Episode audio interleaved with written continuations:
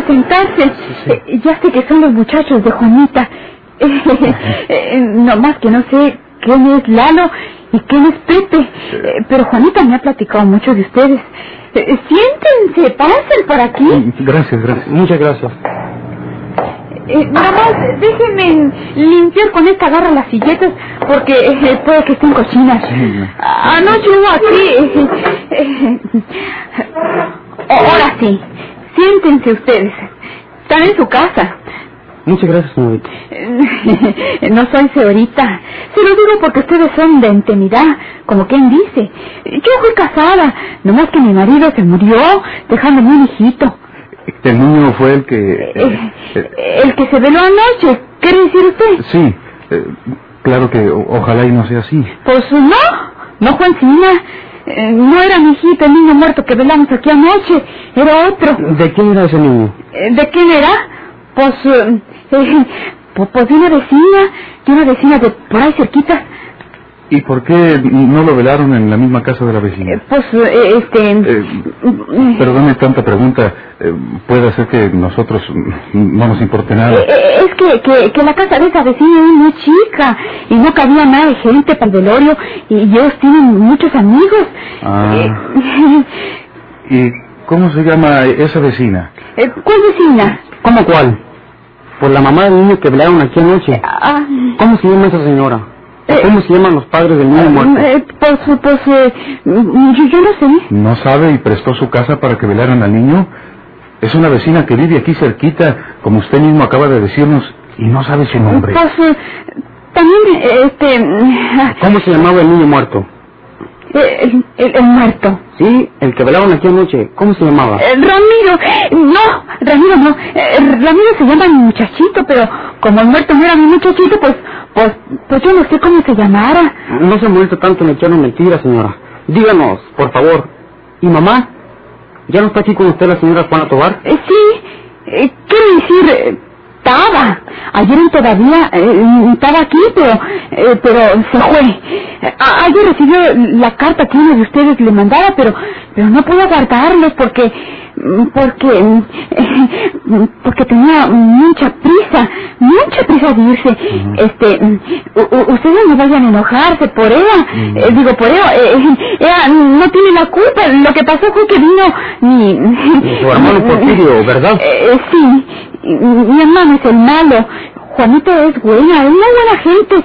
¿Cómo no vas a verlo yo? Si aquí estuvo conmigo muchos días, pero mm, la prueba estaba penada porque mi hermano no se casa con ella y... Y, eh, este, Y tuvo el niño, ¿verdad? No No. que Eh, todas sus mentiras no podían llevarnos a otro fin. ¿Dónde está mamá? ¿Está con él? eh, sí. ¿Y dónde están? ¿Aquí en el pueblo? Eh, no, eh, se fueron para la sierra. Ay, pe- pero es la verdad lo que les estoy diciendo. O Juanita no quería irse con Porfirio, pero mi hermano es malo, muy malo. Se la llevó a la fuerza. ¿Cuándo nació el niño? ¿Cuál niño? ¿Cómo cuál niño? Pues el que se murió, el que velaron aquí anoche, el hijo de, de Juana Tobar. No, no diga eso usted. No piensen eso ustedes, muchachos. Ese niño no era de Juanita. Por mis padrecitos que están en el cielo, les digo que ese niño no era de Juanita. ¿De quién era entonces? Eh, De, de... Pues, ¿cómo vas a verlo yo si mi hermano Porfirio se lo llevó apenas cuando tenía una villita de nacido? No, no, ay, no, no, ya no sé ni lo que estoy diciendo. Mi hermano Porfirio se llevó a mi muchachito para que no me lo fueran a matar. Y luego, eh, hace poquito Rafaelita me dijo que su papá, antes de morir, que había confesado que un hombre de los de los de él se había robado a mi muchachito y que entonces él, el papá de Rafaelita, don Fermín, lo había echado en un barranco para matarlo. Luego me trajeron a mí el cuerpecito diciéndome que es que era el de mi criaturita, pero pero en la noche vino mi hermano Porfirio y me dijo que no, que ese no era mi muchachito, que mi muchachito estaba en lugar seguro donde él lo había dejado. Señora, nosotros comprendemos que la estamos molestando y que usted no tiene ninguna obligación de tolerarnos, pero en medio de esta confesión de sus palabras entendemos la verdad que usted no quiere ocultar. Y también tenemos que anticiparle que usted no es tampoco responsable de las faltas que comete su hermano. No queremos decir que nuestra madre sea una santa, pero su hermano Porfirio ha dado al traste con ella. Díganos, o más bien confírmenos la verdad. Ese niño era hijo de nuestra madre, ¿verdad? No, eso no, eso Es muy no. buena y seguramente le tomó cariño a mamá el tiempo que estuvo aquí. No niegue que ese niño muerto era hijo de ella y de su hermano Porfirio. Sí, lo niego. Sí, lo niego. Lo niego porque no es la verdad. No es la verdad, no es la verdad. Juanito y Porfirio no han tenido ningún hijo. Ella es buena y con seguridad que se casan cuando bajen de la sierra. Ah, la sierra. Eh, No, no, no, no, no. Eh, no, no es verdad, no es verdad, no es verdad. No se fueron para la sierra. No se fueron para la sierra, se fueron... Oh, oh, verán, No se eh, moleste más, señora. Gracias por sus informes y gracias también por lo que ha querido hacer por mamá. No se espante. Nosotros no somos de peligro para un bandolero desalmado como Porfirio. ¡No vayan a buscarlo! Vamos a buscar a nuestra madre. Véntela. Buenos días, señora. Adiós. Ay, ¿yo qué puedo hacer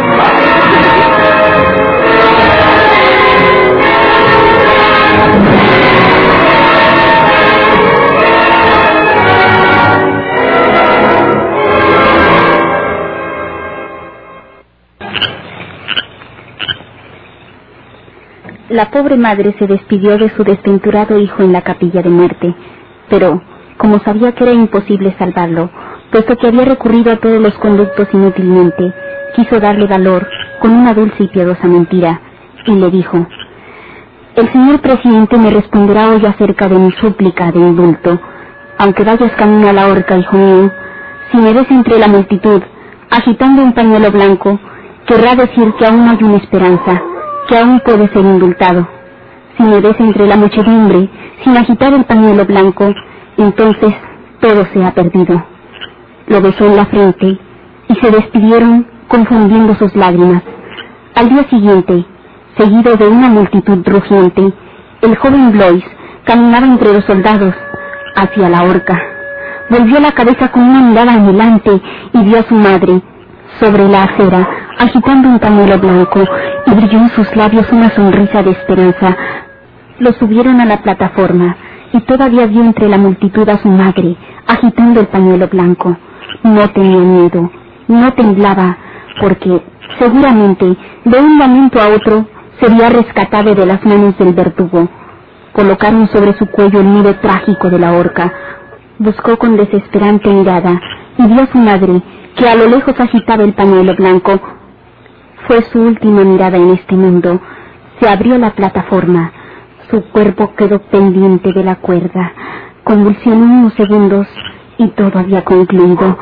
Entre la muchedumbre que se dispersa por las sucias callejas y coinciden en la plazuela sangrienta, camina lentamente una valiente mujer que enjuga sus lágrimas con un pañuelo blanco.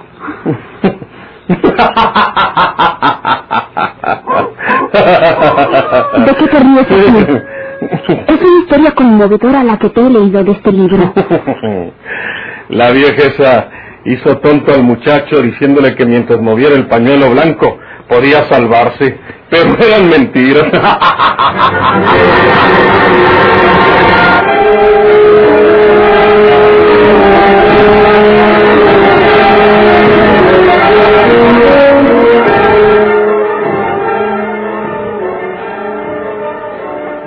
Señorita del Castillo, perdone, eh, usted que la moleste, pero tengo que hacerle algunas preguntas. Diga usted, señor teniente. Eh, por aviso de usted, la autoridad pudo saber que ese niño se hallaba muerto en el barranco de Santiaguito.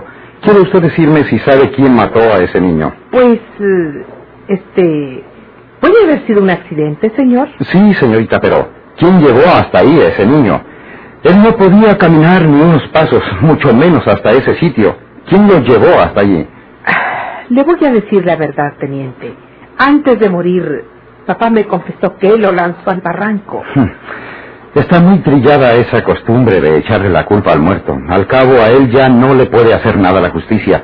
No es como usted dice, señorita del Castillo. Pero si papá... No es como usted dice. Yo le voy a decir quién lanzó al barranco a ese niño para matarlo. Andrés Ausón.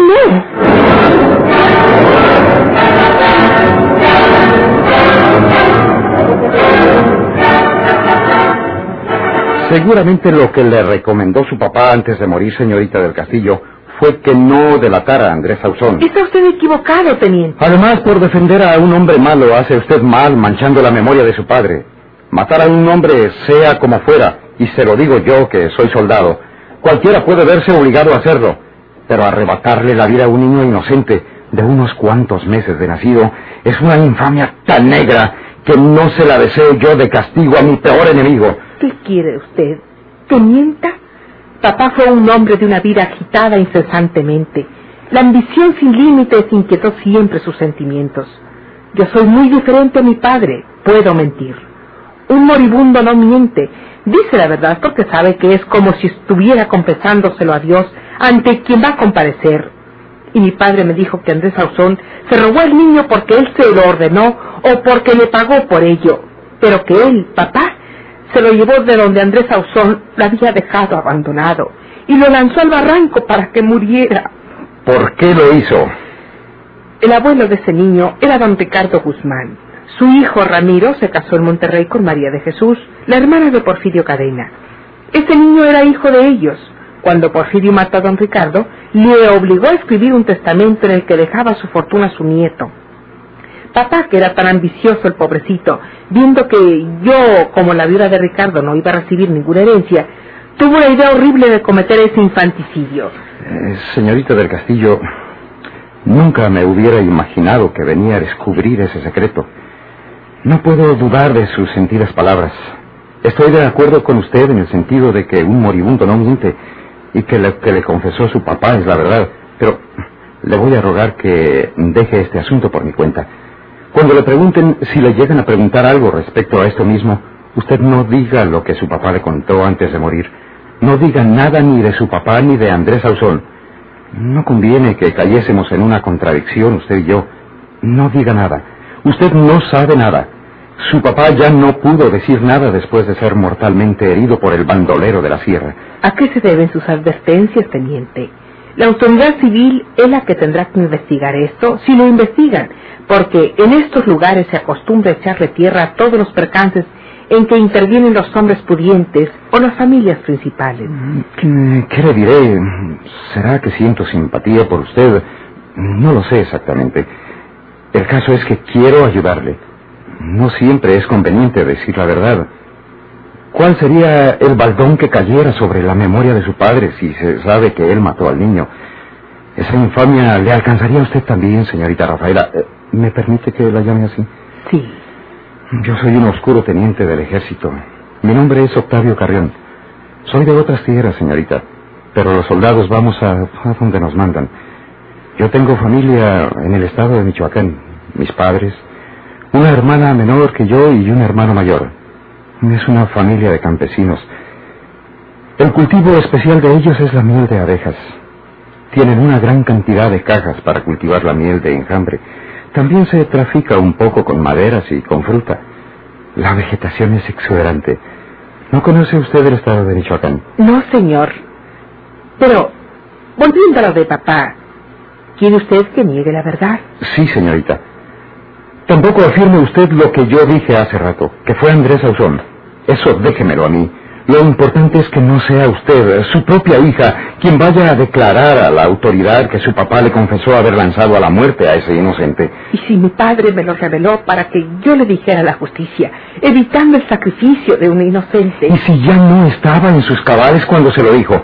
¿Cómo sabe usted si ya era presa del delirio de los moribundos cuando se lo dijo?